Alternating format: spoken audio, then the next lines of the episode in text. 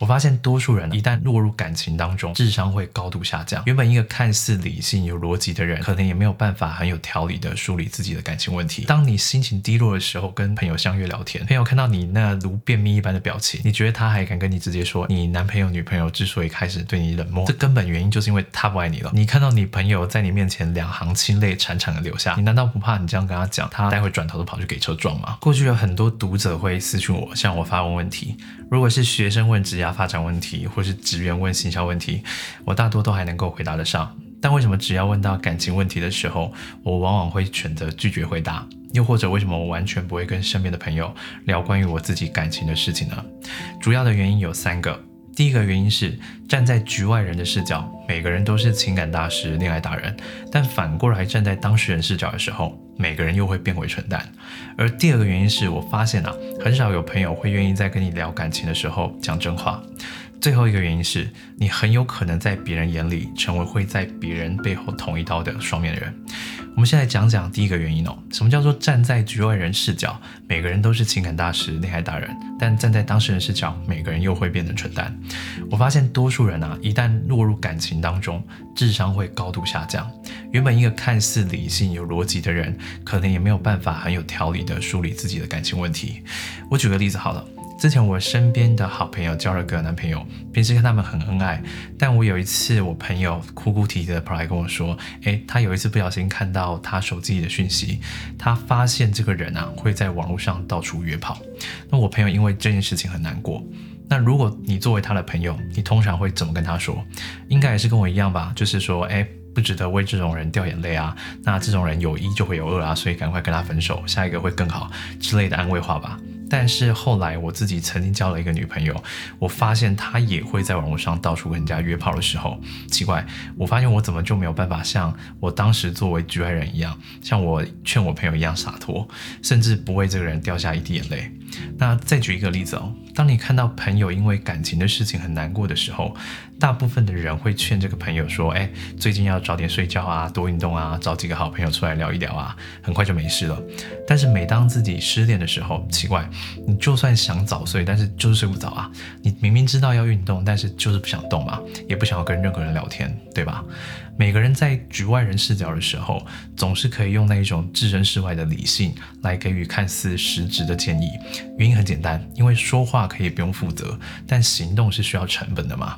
感情这种东西，就算你知道的再多，但凡你要是变成当事人，当感性凌驾于理性之上的时候，一切的道理都会如废纸一般的存在。有一句话是这么说的。有人懂了一堆大道理，却没能过好自己的这一生。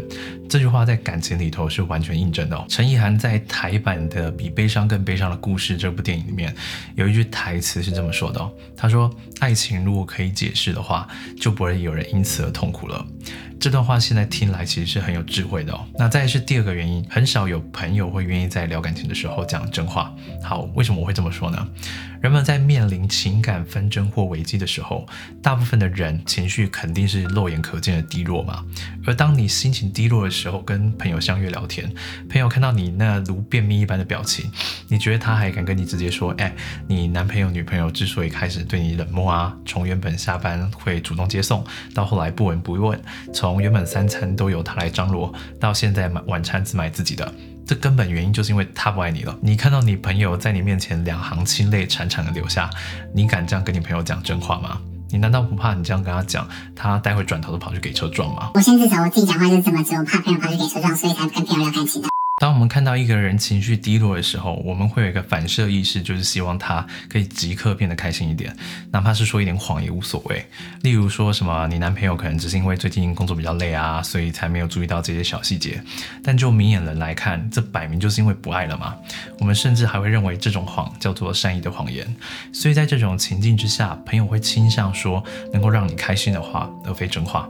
而能够让你开心的话，事实上就是为了让你对这份感情还保有期待嘛。而这种不理性的期待，对我来讲就像是装满炸药的泡沫，不戳破还好，一旦戳破的话，可能会引发核爆。也因此，我认为很少会有朋友在跟你聊感情的时候愿意说真话。再第三个。你如果跟别人聊感情，很有可能在别人眼里会成为那一个在背后捅别人一刀的双面人。什么意思啊？为什么跟朋友聊个天还可能会让自己背负所谓双面人的罪名？你要理解哦，朋友在情绪低落的时候，肯定没有办法理性的表达，所以他嘴巴里讲的全是自己有多委屈嘛，他自己都不开心了，怎么可能还会帮对方讲好话？那这会导致你接收到的资讯全是有利于你朋友的片面资讯。基于对朋友的关心，你肯定会因此更偏袒朋友一点嘛，觉得都是他的男朋友、他女朋友犯错，才会让你的朋友这么委屈。也因此哦，你很有可能会跟着你朋友一起骂他的另一半，甚至奉劝他赶快分手啊，赶快离婚。如果他真的采纳你的建议，那也罢了。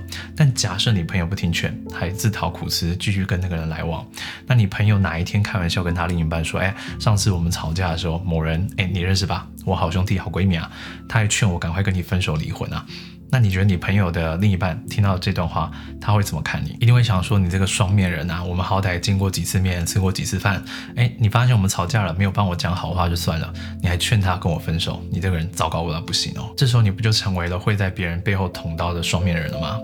以上就是我之所以不愿意跟朋友聊感情，又或者不愿意给别人感情建议的原因哦。最近我读到一本关于沟通的书，上面提到一个我认为很反常识，但却听起来蛮有道理的说法。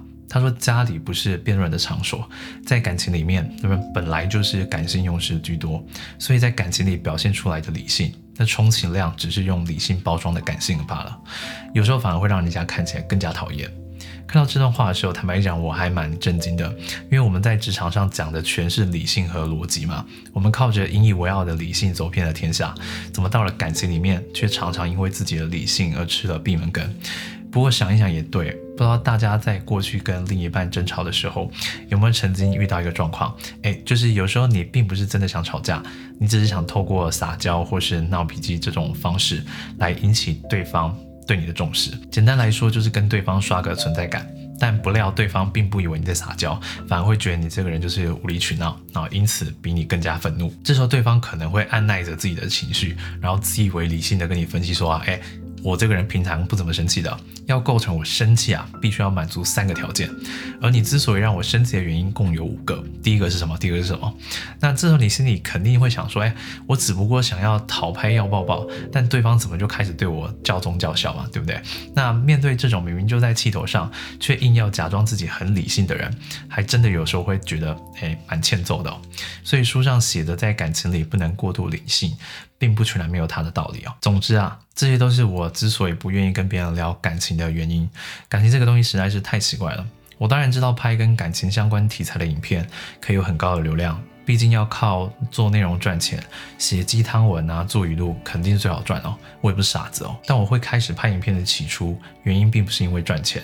当然也很庆幸的，我目前可以不用仰赖做这类型的影片来赚钱，所以我更在意的是能不能够提出实际可行的解决方案，来帮助大家解决生活上的问题。最后跟大家分享之前在一个影片里面听到的一段我认为很有道理的话：我们都曾为那个快记不住长相的他，许下过海誓山盟的誓言，但或许青春就是这样吧，每个当下你都会觉得那就是你的全部了。直到你发现，爱情不只是片刻的欢愉，还有一大堆细碎的、难以言说的痛苦。然后你开始明白，爱情不只是选择快乐，也要选择承担一切生活的苦难。那些没有放弃、坚持到最后的，才成了真正的爱情。我是吴金凯。喜欢影片的话，记得订阅我的 YouTube 频道。祝大家二零二二年不再为感情烦恼。Together we find we'll get there one.